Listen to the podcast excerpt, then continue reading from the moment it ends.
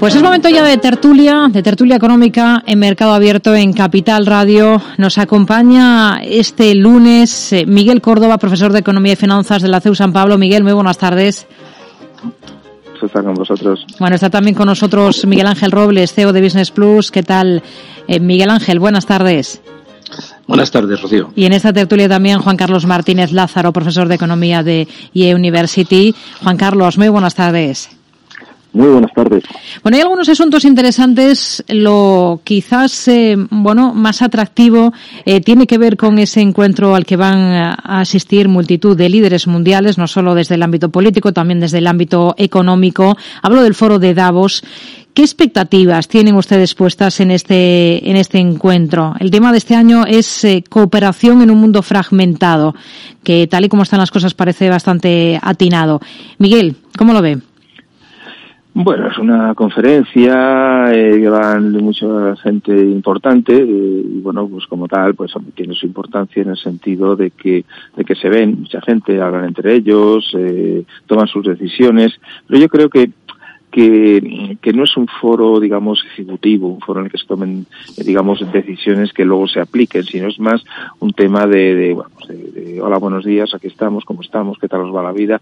O sea, es una reunión yo creo que más protocolaria que se hace todos los años que otra cosa. Eh, bueno, el concepto de la fragmentación, eh, bueno, pues vale, pues eh, es un tema que que a lo mejor sí que puede alterar un poco de cara a futuro lo que puede ocurrir. Cuando hablamos de fragmentación estamos hablando obviamente de que esa globalización que nos ha, eh, digamos, eh, llevado a la economía mundial durante los últimos 25 30 años, pues resulta que ahora, pues me parece que se están otra vez eh, poniendo bloques por el tema de Rusia, por el tema de China, y a lo mejor pues eso eh, puede tener unas consecuencias a nivel de comercio, pero bueno, también es cierto que, que hace 25 30 años pues esto no pasaba y, y también vivíamos, ¿no? Quiere decir que, que todo depende un poquito de cómo, de cómo se planteen las relaciones económicas. Yo por el caso creo que no es un foro decisivo, yo creo que es más un foro eh, de que el que va allí es alguien importante, que bueno, pues oye, un poco de postureo de todo el mundo y, y al final consecuencias personalmente no creo que haya por, por el foro de Davos en particular. Hmm. Eh, Miguel Ángel, tampoco le da mucha relevancia práctica a encuentros como este. No, bueno, y además eh, ya se sabe que también es un gran mercado de acciones macroeconómicas, ¿no? O sea, hay que ver ahí también la capacidad que se tiene de empezar, sobre todo, no más de cerrar, sino de empezar negociaciones de grandes operaciones entre empresas, eh, grandes empresas y también entre empresas y el sector público, ¿no? Esto nosotros yo creo que en España lo hemos vivido de primera mano en algunos de estos foros con la presencia, como es lógico y natural, de políticos de primer nivel y también de grandes, eh, se puede decir, ejecutivos de grandes compañías, ¿no? Ahí se empiezan también algún tipo de relaciones que por luego pueden ser fructíferas con, con el resto de países, ¿no? Ahora mismo yo creo que sí, es evidente, como comentaba eh, muy bien nuestro compañero, que todo ese tema de los enfrentamientos geopolíticos por lo que lleva esa, esa vuelta atrás de la globalización, ¿no? O ese miedo a que se pierda la globalización, ¿no? Y por eso yo creo que el foro de Davos, muchos de ellos lo que van a estar más centrados es en intentar evitar que se pongan barreras, más barreras, en una situación complicada, ¿no? Eh, pero bueno, más allá de esas amenazas económicas y geopolíticas en las que estamos, pues se tratará, como es normal, todo el tema del abastecimiento energético y de la problemática de abastecimiento estable de alimentos en algunos países y sobre todo también pues el tema de los precios y los posibles riesgos que sostienen, ¿no? Yo creo que el foro viene muy bien dado siempre por lo que es el informe sobre riesgos globales, ¿no? que se presentó hace unos días. Y a partir de ahí es donde se pueden sacar las mayores conclusiones. Se reúnen por reunirse, ¿no? Pero yo creo que con el informe en la mano todos saben el diagnóstico y lo que tendrían que hacer, ¿no? Juan Carlos. Bueno, un poco más que añadir a lo que han dicho mis compañeros hoy. La verdad es que estos foros están bien para, desde el punto de vista informativo, pero son un poco bueno, decisorios. ¿no? Creo que al final las, las, las habichuelas se en este tipo de foros y, y bueno, pues dan orientación de las preocupaciones desde la economía mundial sobre la política mundial y como siempre sirve para, para, que los líderes se reúnan, a veces mantengan reuniones, sin vínculos, pero, pero poco más. Mm. Escuchamos muy bajito, Juan Carlos. No sé si a lo mejor quizás tiene manos libres de cara pues, a nuevas intervenciones que le escuchemos con mayor nitidez. En todo no caso, si ahora, sí, ahora muchísimo mejor. Eh, hablaba al principio de, de, del lema de este año, que es cooperación en un mundo fragmentado. Eh, justo eh, se ha publicado en las últimas horas una entrevista con la directora gerente del Fondo Monetario Internacional en la que alerta de que la fragmentación puede restar hasta un 7% al PIB mundial. No sé el dato que le parece, Miguel. Bueno, eh, es una frase que, que no digo que no pueda ser cierta, sobre la base de, claro, de, que en una economía globalizada, pues evidentemente el comercio es mucho más libre, pero a lo mejor no, no necesariamente es más justo. Es decir, yo lo que quiero decir es que eh, hace 20, 25 años, cuando se empezó a lanzar todo el tema de manufacturas hacia China, era porque era muy barato y esas cosas. Luego los chinos aprendieron y empezaron a, subcontratar con países de Asia Pacífico, tipo, yo qué sé, Bangladesh, Camboya, bueno, ese tipo de países, ¿no? En los que a lo mejor casi por, por es un arroz a alguien y ya trabajan 14 horas al día. Entonces, claro, el problema está en que eso efectivamente estimula el comercio, eh, las multinacionales consiguen grandes beneficios y, y, bueno, a la galería todo queda muy bien, pero yo no creo que eso sea necesariamente justo. Es decir, el planteamiento de que, de que todo vaya por la vía de intentar que que, que esa, ese, exista esa globalización y esa libertad de comercio mundial, eso favorece el PIB, pues no necesariamente es bueno para los países. Es decir, el PIB no, nunca puede ser el único mecanismo de valorar cómo se vive un país. Eh, un país puede tener un PIB muy alto y resultar que tiene eh, una desigualdad tremenda. Mm, bueno, yo creo que son unas declaraciones que es una opinión más, pero mm, a mí el que en un momento determinado eh, pudieran existir eh, bloques de nuevo y que, bueno, pues al final incluso se utilizaran aranceles en su momento para determinadas cosas, pues, eh, oye, forman parte de las reglas del juego. Habría que ver cómo evoluciona el tema. Hmm. Bueno, si les parece, nos venimos aquí a, España, donde en el debate político em, se habla mucho de fiscalidad. No sé qué les parecen esos planes de la presidenta de la Comunidad de Madrid, eh, Isabel Díaz Ayuso, que dice que su gobierno estudia nuevas deducciones e incentivos en el IRPF como contrapeso al gobierno central. Miguel Ángel empezado el año 23, que nos toca pues un cúmulo de, de elecciones eh, autonómicas y municipales eh, a lo largo de todo lo que significa este año. Y bueno pues vamos a ir viendo cómo unos y otros van aquí haciendo pues el mercadeo típico con el tema de los impuestos no bueno yo creo que sin meter en mano al gasto estatal pues va a ser muy difícil a pesar de que se quiera pues bajar los impuestos y evidentemente en las comunidades autónomas me pasa lo mismo o sea Ayuso puede seguir con esta política de, bueno, de intentar acelerar la economía local, intentando hacer una rebaja de la cuota de sus impuestos en IRPF, pero es evidente que también tendrá que trabajar el tema de los gastos porque si no esto empezará a descuadrar en algún momento, ¿no? Yo creo que bueno, pues es, es lo de siempre, es el anuncio político partidario de intentar pues eso eh, sacar rédito. Es cierto que el dinero cuanto más esté en los bolsillos de los ciudadanos es mucho mejor no y eso es así.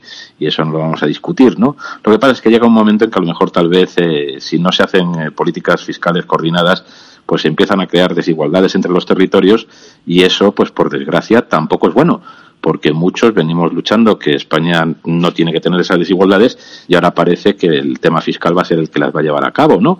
Pues bueno, pues eh, bueno, a lo mejor eh, algunos pretenden quitar el concierto por un lado y ponerlo por otro, ¿no? Y, eso pues no me parece correcto.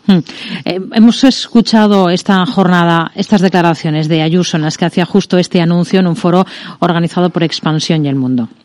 Lo que está consiguiendo ahora mismo el Gobierno es esa fábrica de expulsar patrimonio, inversiones, capital y, por tanto, muchos proyectos, además de dificultar la labor de, emprendimiento de autónomos, de empresarios, lo que hace al final que, el sistema se gripe.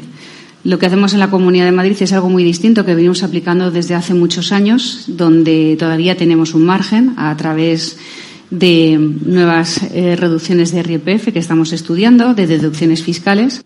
Insiste en que lo hace como contrapeso al, Ejecutivo Central, Juan Carlos, pero estamos en, eh, ese año electoral que nos subrayaba antes eh, Miguel Ángel, ¿no? Estamos en año electoral y la fiscalidad va a jugar un, un, papel muy importante en las elecciones autonómicas y municipales, ¿no? Puesto que, que digamos, hay, hay modelos como, como el de la Comunidad de Madrid o, o el de Andalucía, pues que se contraponen con otros modelos de otras comunidades autónomas, ¿no? Donde la presión fiscal es más alta. Bueno, al final eh, coincido en que hay que eh, vigilar mucho el que al final el, el eh, la reducción de impuestos no se traduzca sobre todo ni en menores servicios públicos, creo, los servicios públicos, ni en una reducción de la, de la deuda, ni en, una, ni en un aumento de la deuda pública, pero en ese sentido es cierto que la Comunidad de Madrid pues tiene unos datos envidiables de, deuda, apenas el, poco más del, del 13,5% de deuda sobre PIB, eh, uno de los más bajos junto con el de Canarias. También es verdad que en el último año la, la deuda pública en Madrid se ha reducido, ¿no? con lo cual bueno, pues eh, si al final bajando impuestos se puede reducir la deuda, yo eso no tengo ningún problema. Es verdad que Miguel Ángel hablaba de la fragmentación de territorios y que no es bueno que haya distintas o que haya competencia fiscal entre las comunidades autónomas, pero también es verdad que las comunidades autónomas tienen transferidos unos impuestos y pueden usarlos libremente, ¿no? Entonces, bueno, creo que es un poco contradictorio el que las comunidades autónomas tengan transferidos los impuestos, pero que no puedan tocarlos y que tengan que ser todos iguales, o una cosa u otra, ¿no? Si hoy están transferidos, pues entonces a lo mejor puede, puede eh, pueden tener la capacidad de bajarlos o de subirlos según según convengan y que sus ciudadanos sean los que los que valoren ¿no? yo también no me gusta esa, esa disparidad entre las comunidades autónomas pero también es cierto que, que si existen esos instrumentos pues eh, no veo entonces por qué no han de usarse ¿no? ¿cuál es su visión Miguel?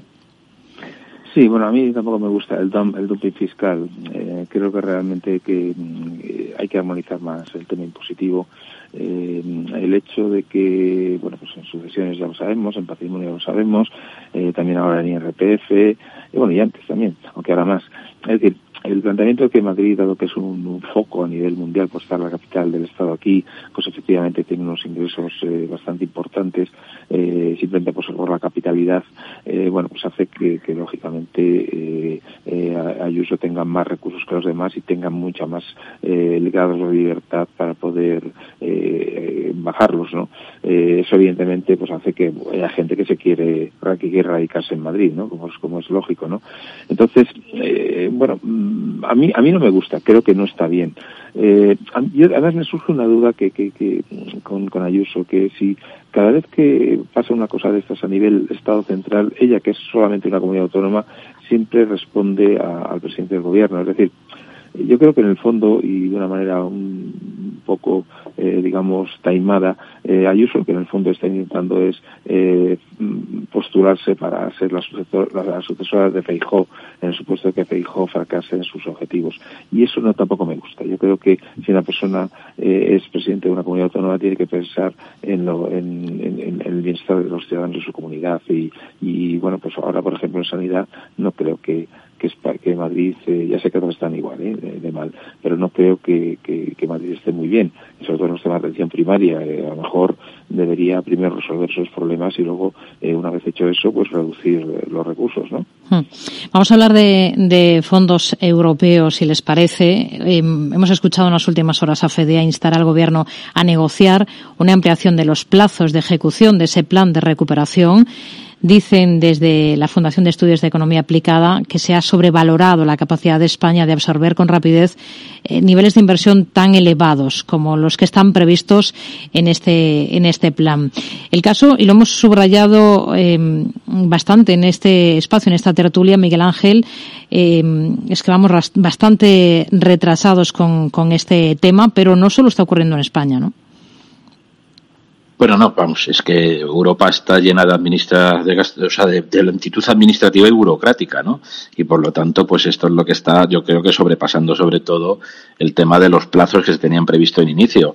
Es cierto que aquí todavía nos quedan muchos PERTE por poner en marcha de todos los que estaban comentando o hablando y en realidad no llegan a la, los que son los planes sobre todo de, de, ayuda a cierto tipo de industria, pues todavía no llegan a estar implantados en su totalidad.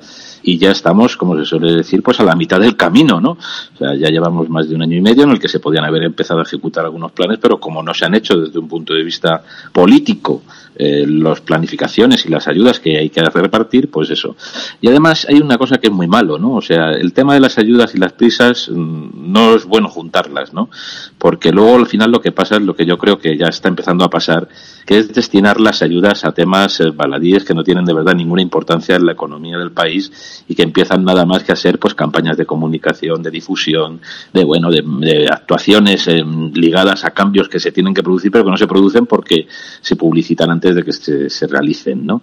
Bueno, pues todo esto lo que nos va a llevar es a que de verdad seamos capaces o no de, de llevar estos términos de intentar ayudar a esa transformación que estaba previsto que llevara este plan de transformación y residencial. No lo veo.